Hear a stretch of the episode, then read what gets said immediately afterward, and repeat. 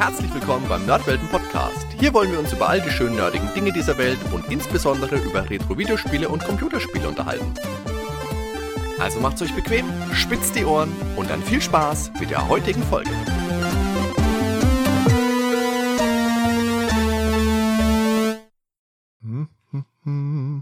Oh, oh, das hat er schon.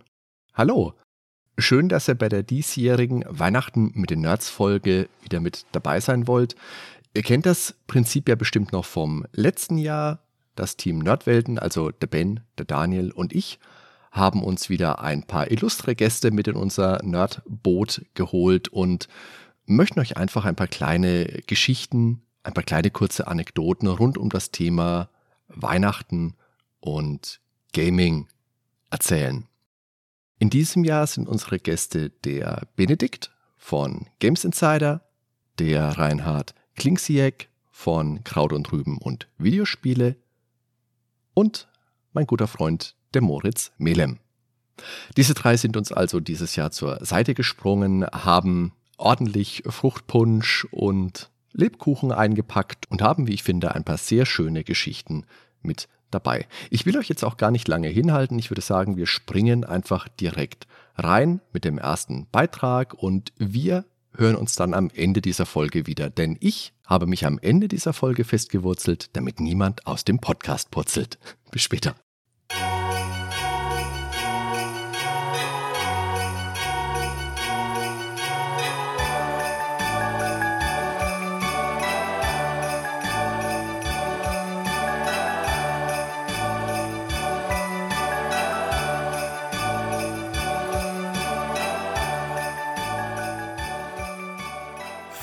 Frohe Weihnachten, liebe Nerdwelten-Hörerinnen und Hörer. Frohe Weihnachten, liebes Nerdwelten-Team. Warum erzähle ich euch was? Ganz einfach. Der Hardy hat mir eine oder zwei oder drei, vielleicht auch noch ein paar mehr, ein Minute, drei, zehnminütige Sprachnachrichten auf WhatsApp geschickt. Und dann kann ich einfach nicht Nein sagen. Ich habe kurz überlegt, was ich euch erzählen soll. Es soll irgendwie nerdig und irgendwie weihnachtlich sein. Und für mich gibt es ja eigentlich nichts Nerdigeres als Dungeons and Dragons, das einzige Thema, mit dem ich mich wirklich gut auskenne. Für mich ist D&D wirklich etwas rein Weihnachtliches. Und zwar aus folgendem Grund. Seit ich fünf Jahre alt bin, bin ich jedes Jahr zu Freunden nach Paris geflogen, ganz alleine. Und war dann da äh, in den Sommerferien oder in den äh, Herbstferien oder in den Weihnachtsferien erstmal alleine. Und dann kamen meine Eltern später nach und dann äh, haben wir da ein paar Sachen unternommen. So auch Weihnachten 1984. Ich hatte kurz vorher bei einem Freund äh, eine Runde Dungeons and Dragons gespielt, was ganz komisches. Also ich habe ja schon so Spielebücher und sowas gespielt. Ich habe natürlich die unendliche Geschichte gelesen und alles, was dazugehört. Ich war also schon voll auf dem Fantasy-Trip und plötzlich konnte ich so Fantasy-Geschichten nachspielen. Meine erste Rollenspielrunde war nun ja, äh, kürzer, denn ich war alleine. Der Spielleiter war damals selber neun Jahre alt, hat mich durch ein Gruppenabenteuer geschleust. Und mein Kämpfer, dessen Namen ich schon seit vielen Jahren nicht mehr weiß, ist natürlich schnell gestorben. Logisch. Aber ich war total angefixt und hatte Bock drauf, dieses komische Spiel weiterzuspielen. Hab mir das dann natürlich zu Weihnachten gewünscht. Und hab dann von meinen Eltern ein kleines Päckchen direkt mitbekommen. Ich bin dann als unbegleitetes Kind mit so einem mit seinem Flugticket und Unterlagen um den Hals nach Paris geflogen, wurde dann da abgeholt von äh, meiner befreundeten Familie und an Heiligabend dann durfte ich das Paket aufmachen. Glücklicherweise, meine Eltern kamen, glaube ich, dann am 26. oder so nach, hatten die auch noch so ein paar Kleinigkeiten im Gepäck, aber dazu später mehr. An Heiligabend habe ich dann also in Paris eine rote D&D Basisbox aus der Verpackung geschält und es war direkt noch äh, ein kleines Abenteuer dabei. Ich glaube, Festung im Grenzland ist ein Name, den man schon mal gehört hat. Ja, äh, wir haben das dann gespielt. Ich habe mich da durch die Regeln gequält. Hat ganz gut geklappt und hat meinem Kumpel Arnaud und mir viel Freude bereitet. Ähm, es stellte sich raus, dass die Franzosen einen Vorsprung uns gegenüber hatten, denn äh, kam das bei uns erst an Weihnachten raus und ich habe, glaube ich, eben 84 gesagt. Ne, war eine dreckige Lüge. War natürlich Weihnachten 83, äh, denn das kam kurz vor 1984 raus. Ähm, die Franzosen hatten uns einen Vorsprung gegenüber. Die hatten nämlich schon die D&D-Box aus dem Jahr 81 rausgebracht und waren zwei, drei Jahre vor uns. Das heißt, die ganzen Abenteuer gab es auf Französisch schon. Und ähm, das war eine ziemlich große Nummer. Ich kann mich erinnern, dass wir, nachdem wir dann die Festung im Grenzland im Zweierspiel irgendwie durchgespielt haben, wie man das getan hat, äh, kann ich mich jetzt, äh, kann ich mir beim besten Willen nicht vorstellen, ein paar Jahre später. Ähm, sind wir in den Virgin Megastore gegangen. Ein riesen Schallplatten, Nerd und sonst was Laden.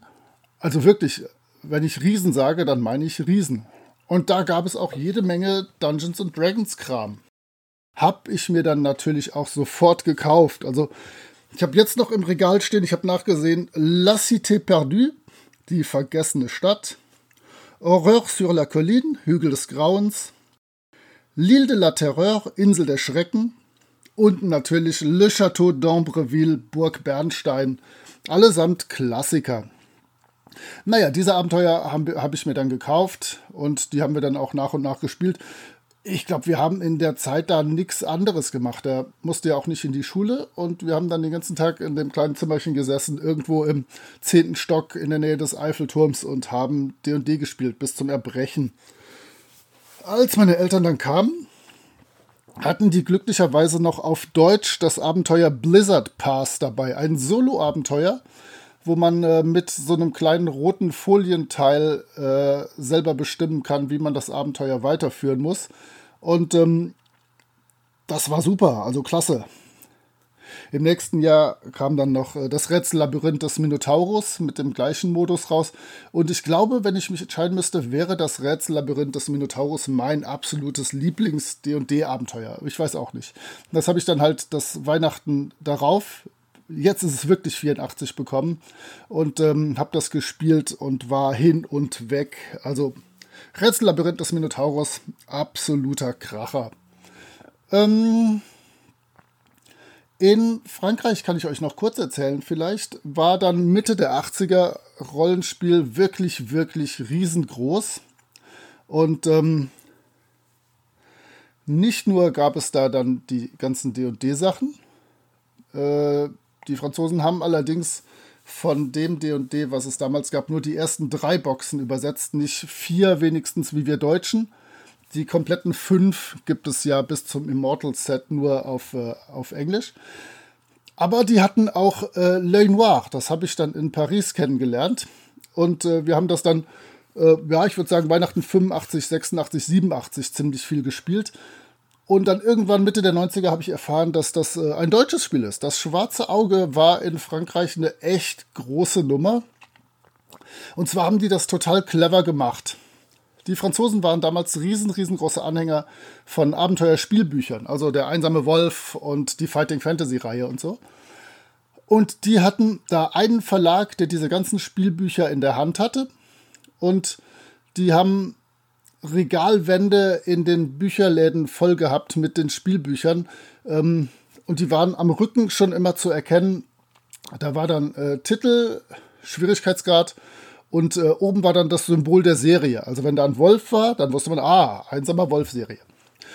Und die Franzosen haben dann knallhart das schwarze Auge ganz einfach da mit in diese äh, Regale gestellt und die Bücher als klein, äh, also die Abenteuer und so als kleine Taschenbücher rausgebracht. Und die hatten dann halt da, wo die anderen einen Wolf hatten oder ein Schwert oder so, gab es da einfach dieses kleine schwarze Auge. Die Regeln gab es in drei fetten Plastikboxen. Aber in diesen Plastikboxen war dann neben den ganzen Gimmicks, der Maske des Meisters und so, äh, waren dann auch diese kleinen Taschenbücher. Also sämtliche französische Regeln und Abenteuer für das schwarze Auge gibt es in Taschenbuchform finde ich sehr charmant und das war wirklich sehr geschickt von dem Verlag gemacht.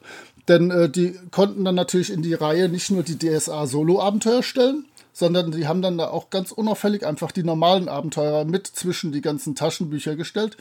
Und die wurden dann gekauft. Sehr, sehr großartig. Und ich liebe ja so einheitliche Sachen. Da lacht der Monk in mir und äh, ich habe große Freude.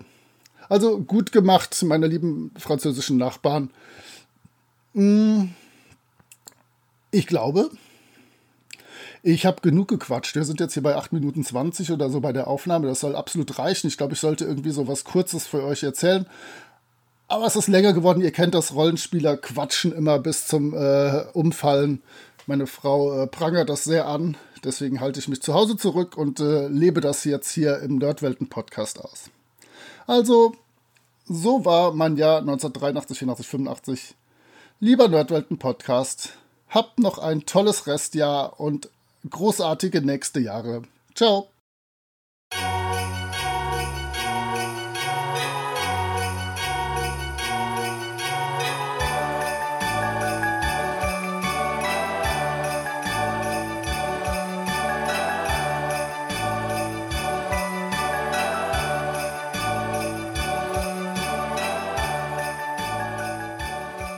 Habt ihr schon mal von dem Film Fröhliche Weihnachten gehört? Der mit Ralphie und seinem Gewehr? Fröhliche Weihnachten ist ein Weihnachtsfilm aus dem Jahr 1983. Den hatte ich in meiner Kindheit oft gesehen. In späteren Jahren hatte ich ihn erst aus den Augen verloren und dann erst vor ein paar Jahren wieder über Internetrecherche gefunden. Der Film handelt von dem kleinen Jungen Ralphie, der in den frühen 40er Jahren in den Vereinigten Staaten als Weihnachtsgeschenk ein Luftgewehr haben möchte aber nicht irgendeins, sondern ein Red Rider BB Rifle mit eingebautem Kompass im Schaft. Als behütetes deutsches Kind fand ich den Wunsch nach einer echten Waffe damals doch recht verstörend. Das war vermutlich meine erste Bekanntschaft mit der Waffenliebe vieler Amerikaner. Jedenfalls erzählt Ralphie jedem von seinem Herzenswunsch, was dann auch jeder Erwachsene mit Du schießt dir noch die Augen aus quartiert. Drumherum bekommt der Zuschauer einen nostalgisch verklärten Blick auf die Vorweihnachtszeit mit vielen unterhaltsamen Anekdoten und Running Gags. Falls ihr es also noch nicht gemacht habt, nehmt doch dieses Jahr mal zwischen den ganzen Griswolds, Mogwais und John McClanes noch eine etwas unbekanntere Perle auf. Ihr werdet es nicht bereuen. Ich wünsche euch ein frohes Fest.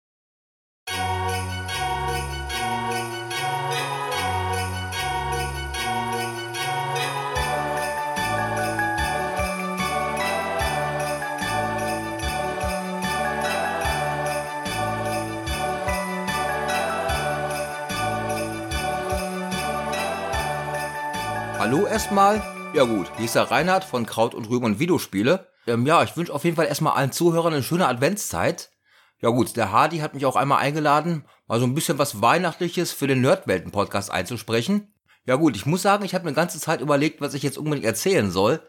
Ich meine, ich könnte natürlich jetzt wieder meine Weihnachtsgeschichte von 1985 erzählen, wie ich damals zu meinem Commodore 64 gekommen bin. Allerdings ist das, glaube ich, auch eine Geschichte, die ich so ziemlich bei jedem zweiten Interview und in jedem Podcast mindestens zweimal erzählt habe. Ich denke, die meisten Zuhörer kennen die Geschichte wahrscheinlich schon und möchten sie nicht nochmal hören. Verständlicherweise, ich würde sie jetzt auch nicht nochmal hören wollen. Aktuelle Weihnachten sind jetzt momentan nicht ganz so videospielbezogen. Zum einen arbeite ich halt in der Altenpflege und als Altenpfleger lasse ich dann meistens ganz gerne so den Kollegen halt so den Vorrang, wenn es um Heiligabend geht. Einfach wenn Leute Kinder haben, denke ich mir, komm, Familien sollten eben auch mit den Kindern zusammen sein. Weil es da keine Kinder hat, lasse ich ganz gerne Leute mit Kindern so ein bisschen den Vorrang. Ich muss dazu sagen, dass mir Weihnachten als Kind immer sehr, sehr wichtig gewesen ist. Und ähm, ja, da denke ich auch, komm, sollen dann andere Kinder eben auch genießen können. Gut, bevor ich jetzt wieder direkt abschweife, bereits am Anfang, ja, erzähle ich so ein bisschen was vor Weihnachten. Das müsste 1988, 1989 gewesen sein. Ich tippe eher auf 88. Ja, ich bin ja auch mit dem Commodore 64 groß geworden und äh, ich weiß jetzt nicht genau exakt, wann es rauskam. Auf jeden Fall Ende der 80er Jahre erschien für den Commodore 64 das Action Cartridge Replay. Ich weiß den Namen nicht mehr genau. Ich habe das, ähm, ich habe die Cartridge zwar heute noch, allerdings ist die im Laufe der letzten 30 Jahre halt ja schon so ein bisschen ladiert gewesen. Das Gerät funktioniert noch, nur die Schriftzüge sind halt kaum noch zu entziffern.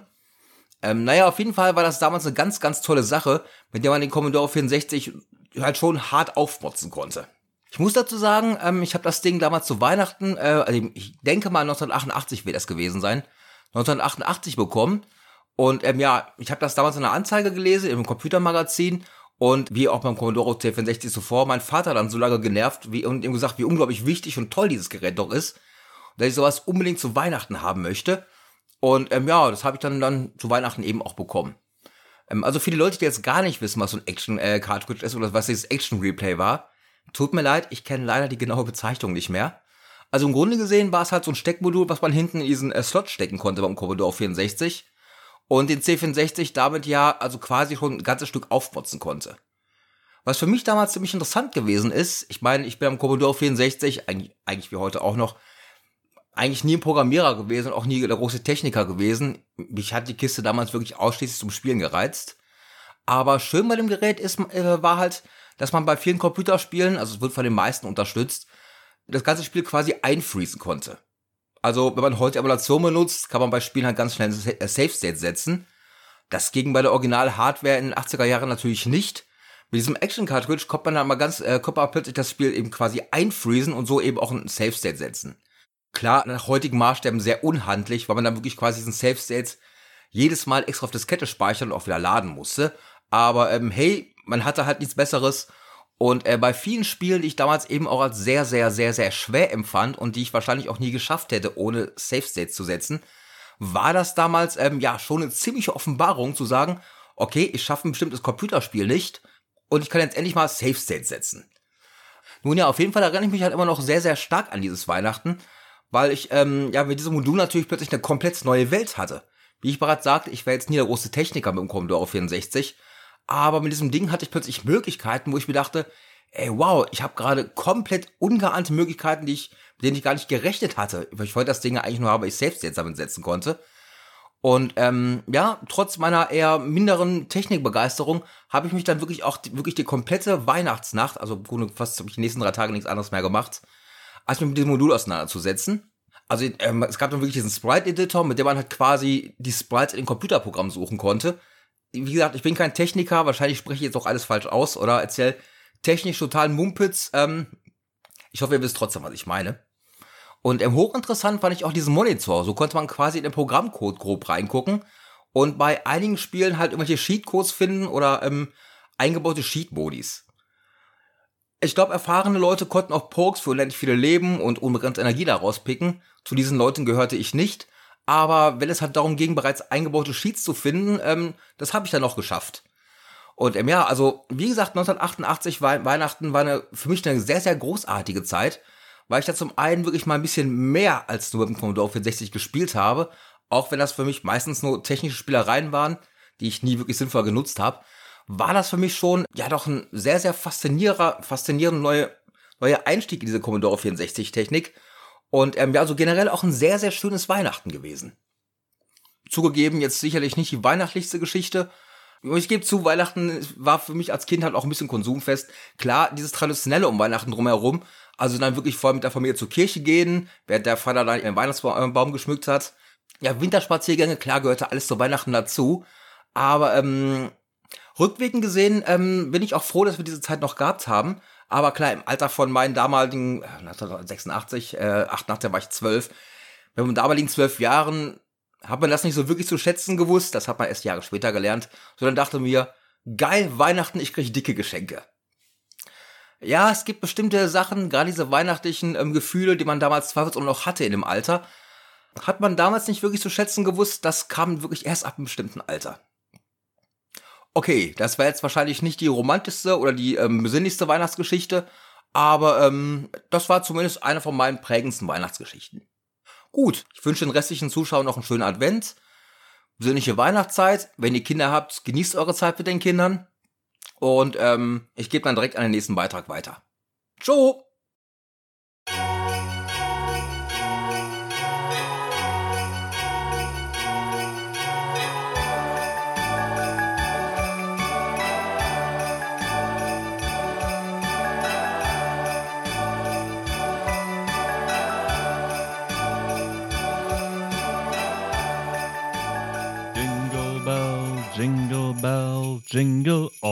All the way.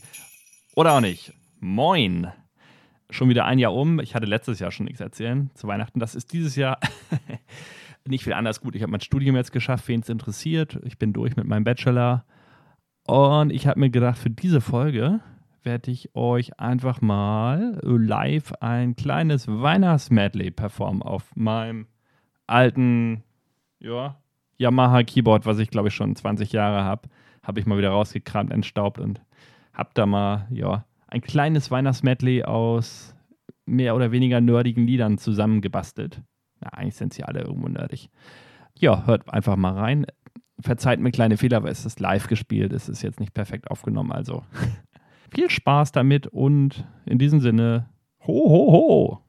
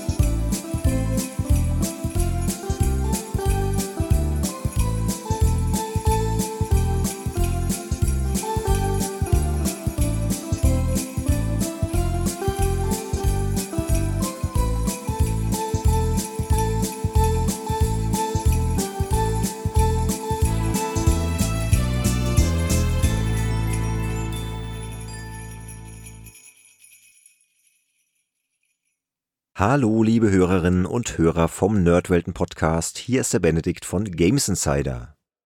Der Hardy hatte mich gebeten, mal ein bisschen was zum Themenkomplex Videospiele und Weihnachten zu erzählen. Und ja, genau das möchte ich jetzt auch tun. Wenn ich an Weihnachten denke, dann denke ich vor allem an das Super Nintendo. Und zwar habe ich das am Weihnachtsfest 1992 geschenkt bekommen von meinen Eltern. Und zwar das gute alte PAL SNES. Ich war damals noch nicht so der Importspieler, die Phase kam dann erst später, also habe ich mich damit begnügt. Das Super Nintendo ist ja 1992 auch nach Deutschland gekommen, also war ich da noch ganz gut dabei und bekam dann das Bundle mit Super Mario World und einem Controller und ich glaube, ich bekam auch noch einen zweiten Controller und das geniale Fußballspiel Super Soccer. Ich habe mir dann noch zwischen den Jahren von meinem gesparten Geld The Legend of Zelda A Link to the Past besorgt. Das ist ein Spiel, das ja so fantastisch ist, dass ich direkt wieder ins Schwärmen kommen könnte. Aber lassen wir das jetzt besser mal, sonst sprengt das hier meinen Beitrag, den ich einsprechen soll. Jedenfalls, daran denke ich, wenn ich an Weihnachten denke, also an Super Nintendo und an dieses Weihnachtsfest 1992. Aber, und jetzt wird es ein bisschen ja, melodramatisch auch, ein bisschen traurig, ich denke auch an den Tod meines Vaters. Der ist nämlich Anfang 1993 urplötzlich an einem Herzinfarkt verstorben und ja, das war ein ziemlicher Schock für mich, für meine ganze Familie. Ich habe noch vier Geschwister. Und ja, das war eine harte Zeit erstmal. Doch zum Glück hatte ich ja mein Super Nintendo. Und das Super Nintendo hat mir damals sehr geholfen, über diese extrem schwierige Zeit hinwegzukommen. Also ich war wie gesagt 15 Jahre alt, stand kurz vor meinem 16. Geburtstag, ganz ordentlich am Pubertieren und das ist ja auch so ein Alter, wo das Leben eh schon nicht so ganz einfach ist. Es gibt viele Veränderungen, viele Unsicherheiten und ja, alles bisschen schwierig, so die Pubertät. Und dann stirbt auch noch dein Vater. Ja, und dann saß ich da in meinem Zimmer und dachte mir, scheiße. Doch dann hat mir das Super Nintendo sehr über diese schwierige Zeit hinweggeholfen, weil ich hatte halt auf einmal einen Ort, vor allem mit äh, Link to the Past, der wunderbar als Rückzugsort geeignet war für mich. Das war einfach ein schöner Eskapismus, aber eben auf so eine schöne, fantasievolle Art, auf eine emotionale Art, ja, wo ich mich zurückziehen konnte, wenn es mir nicht so gut ging. Man könnte jetzt auch sagen, oh, Videospiele, wie stumpfsinnig, da ziehst du dich da zurück, statt zu trauern. Ja, aber das war halt meine Art, damals zu trauern und mit diesem Verlust klarzukommen und da hat mir eben vor allem The Legend of Zelda, Link to the Past extrem geholfen. Und auch die Duelle in Super Soccer mit meinem Bruder, die haben uns damals irgendwie zusammengeschweißt in dieser schwierigen Zeit. Mein Bruder ist wesentlich jünger als ich und für den war das alles noch ein bisschen schwieriger. Aber irgendwie hat uns das damals sehr ja, geholfen, einfach diese Zeit zusammen durchzustehen. Super Soccer war auch wirklich ein feines Arcade-Fußballspiel. Naja, vielleicht abgesehen von der nervigen Musik, aber damals einfach schön, so mit dieser Pseudo-3D-Grafik und diesem räumlichen Eindruck war das technisch schon sehr beeindruckend. Und klar, Super Mario World haben wir auch durchgespielt damals. Also ganz, ganz viel SNES e gezockt. Und deshalb denke ich beim Thema Weihnachten und Videospiele eben immer an dieses 1992er Weihnachtsfest und an mein Super Nintendo. Und natürlich war es eben auch das letzte Weihnachtsfest, das meine Familie und ich mit meinem Vater zusammen verbringen durften. Und deswegen hat es eh so einen Ehrenplatz in meinem Herzen. Das klingt jetzt ziemlich dramatisch, merke ich gerade. Aber hey, so ist es halt. Das Leben schreibt manchmal solche Geschichten. Und meine Geschichte ist eben die des Super Nintendo und Weihnachten 92. Und seitdem ist es für mich so ein bisschen auch in den Weihnachtsfeiertagen und zwischen Jahren Tradition, äh, mein Super Nintendo zu entstauben oder auch mal das SNES Classic Mini anzuschließen, je nachdem, was ich gerade spielen möchte. Und dann eben einfach, ja, schön gepflegt mich dem Retro-Gaming hinzugeben. Ohnehin ist das Super Nintendo eine fantastische Konsole, die einfach sehr, sehr viele gute Spiele hervorgebracht hat. Da gab es natürlich noch jede Menge andere Spiele. Aber gerade The Legend of Zelda, A Link to the Past ist so einer meiner absoluten Lieblingstitel und hat auf jeden Fall eine ganz besondere Bedeutung für mich. Und ja, auf jeden Fall auch einen Platz in den Minimum Top 5 meiner All-Time Favorites. Und ich könnte mir gut vorstellen, dass ich dann dieses Jahr auch mal wieder mit Link nach Hyrule losziehe. Ja, allein schon aus Nostalgiegründen. Und irgendwie habe ich immer das Gefühl, so ein bisschen, mag jetzt vielleicht ein bisschen doof klingen, aber das bringt mich dann irgendwie immer so ein bisschen in diese Zeit zurück und bringt mich meinem Vater wieder so ein Stückchen näher. In diesem Sinne wünsche ich euch da draußen natürlich auch ganz besinnliche und schöne Weihnachtsfeiertage und auf jeden Fall auch jede Menge gute Spiele, ob es jetzt alte Retro-Games sind, vielleicht sogar auf dem Super Nintendo oder was Neues, womöglich auf der neuen PlayStation 5 oder der Xbox Series X, was auch immer. Habt viel Spaß, lasst es euch gut gehen, esst nicht zu viel, geht auch mal raus, bewegt euch ein bisschen und kommt gut ins neue Jahr rein. Macht's gut und ciao, ciao.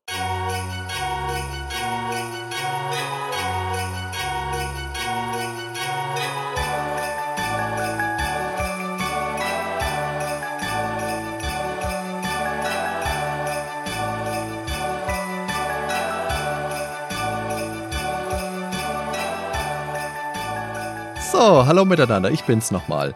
Bevor wir euch jetzt in ein hoffentlich entspanntes Weihnachtsfest entlassen, möchte ich euch auch noch eine kleine Erinnerung an Weihnachten mit auf den Weg geben.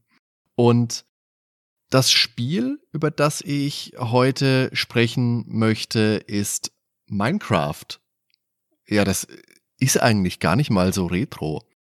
Aber es geht tatsächlich auch weniger um das Spiel als um die Person, die ich mit dieser speziellen Ausgabe, die ich hier in der Hand habe, verbinde. Und zwar ist das Minecraft in der Wii U Edition. Ich habe Minecraft damals auf der Xbox 360 das erste Mal gespielt, habe vorher schon mitbekommen, dass es das gibt, habe aber nie so wirklich den Zugang und die Zeit gefunden, das wirklich auf dem PC mal zu spielen. Und auf der Xbox fand ich das ganz gut, hab Spaß damit gehabt, hab viel gebuddelt, hab viel gebaut. Das ist generell ein großartiges Spiel, von dem ich sehr viel halte. Man kann sich einfach schön kreativ ausleben. Meine Kinder haben da auch viel Spaß mit dabei. Das ist einfach was, was, was wir immer mal gerne miteinander ein bisschen gespielt haben. Warum jetzt also die Wii U-Version? Dazu muss ich ein bisschen ausholen, denn im Januar diesen Jahres ist meine Großmutter mütterlicherseits verstorben. Und meine Großmutter, mein Großvater, aber auch mein Onkel und meine Tante, das waren wahrscheinlich so die Hauptpersonen, von denen ich damals als Kind meine Computerspiele, meine Videospiele bekommen habe. Also zu Weihnachten, zu Geburtstagen sowieso, aber auch relativ häufig einfach mal so zwischenher. Das heißt, wenn ich mit meinen Großeltern oder mit Onkel und Tante, wie gesagt, einkaufen war, wenn wir im Elektromarkt waren und der kleine Hardy halt vor den Spielen stand, dann kam die Oma irgendwann mal rangetreten, hat mich angeschaut und gesagt, möchtest du da wohl was? Und die kleine Geschichte, die ich jetzt eben noch zur Wii U-Version von Minecraft erzählen möchte, das könnt ihr euch natürlich vorstellen, die kam jetzt gar nicht so spät raus. Hier auf der Packung steht 2016. Ich habe es jetzt nicht gegoogelt, ob das wirklich in dem Jahr auch rauskam oder später, aber ungefähr könnte das schon passen. Da waren wir bei meiner Großmutter zu Besuch, waren eben auch wieder in diesem Elektromarkt, in dem wir damals früher auch oft waren.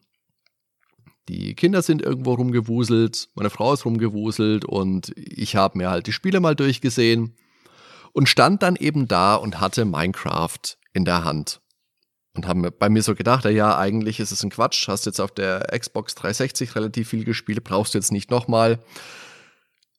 Und dann trat eben meine Oma von hinten an mich heran und hat mich angeschaut wie früher und hat gesagt, willst du das wohl?